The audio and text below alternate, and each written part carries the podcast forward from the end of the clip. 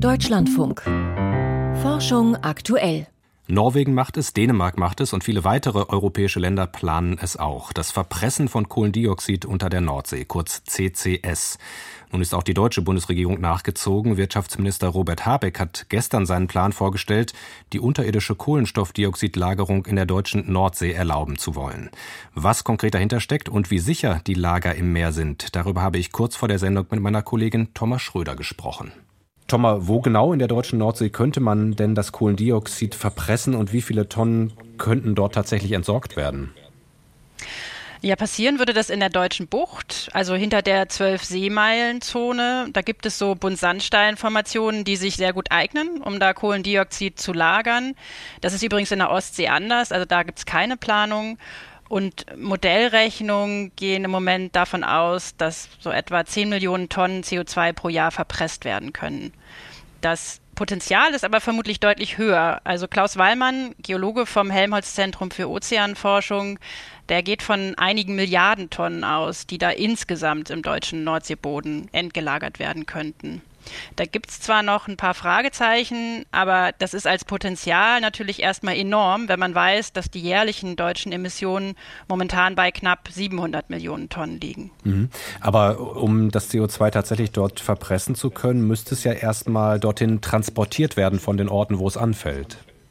Ja, und gerade wenn wir jetzt über diese großen Mengen reden, ist das natürlich nicht ganz trivial. Also der Fokus bei dem Vorstoß von Habeck liegt ja auf schlecht zu vermeidenden CO2-Quellen, also Zementwerke oder Müllverbrennungsanlagen. Und die sind ja im ganzen Land verteilt. Und da ist der Transport im Vergleich zu einer Endlagerung an Land natürlich deutlich aufwendiger und auch wieder mit Emissionen verbunden. Also man muss das Gas dann entweder über Pipelines transportieren, da ist auch einiges geplant, zum Beispiel eine Pipeline vom Ruhrgebiet bis nach Wilhelmshaven. Und für kürzere Strecken bleibt dann auch noch der Transport mit Lkw, Güterzug oder Schiff.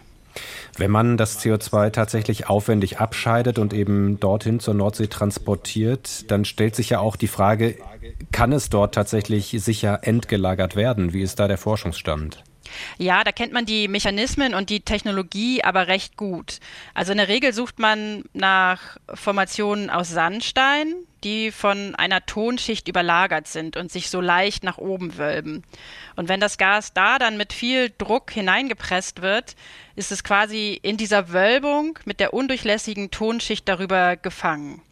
Aber es gibt natürlich Restrisiken wie kleine Erdbeben, die auftreten können. Ist die Endlagerung des Kohlendioxids in der Nordsee denn sicherer als an Land? Wo liegen da die Unterschiede? Ja, das größte Risiko besteht eigentlich, während das Gas in den Untergrund verpresst wird. Da darf der Druck nicht zu stark ansteigen, sonst muss man das Ganze abbrechen. Das hatten zum Beispiel die Norweger schon mal. Aber insgesamt hat die Endlagerung unter Meer deutlich weniger Risiken als an Land. Denn selbst wenn das Gas mal nicht dort bleiben sollte, wo man es haben will, dann gibt es eben keine Grundwasservorkommen, die verunreinigt werden könnten und auch keine Wohnbebauung, die durch Bewegung im Untergrund jetzt Schaden nehmen könnte. Und sollte es zu Leckagen kommen, dann kann man die natürlich durch die Bläschen unter Wasser auch viel schneller und einfacher entdecken. Wenn du eine Art Fazit ziehen würdest, welche Rolle kann CCS, diese Technologie, denn insgesamt überhaupt beim Klimaschutz spielen? Insgesamt ist CCS im Meer eine relativ sichere Methode, die wir auch brauchen werden, um schwer vermeidbare Emissionen loszuwerden. Darüber sind sich auch die meisten Fachleute jetzt einig. Denn sonst schaffen wir es auch nicht, bis 2045 klimaneutral zu werden.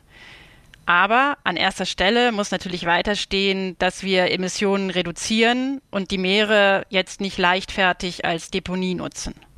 Chancen und Risiken der CO2-Speicherung auf hoher See. Informationen und Einordnung dazu waren das von Thomas Schröder.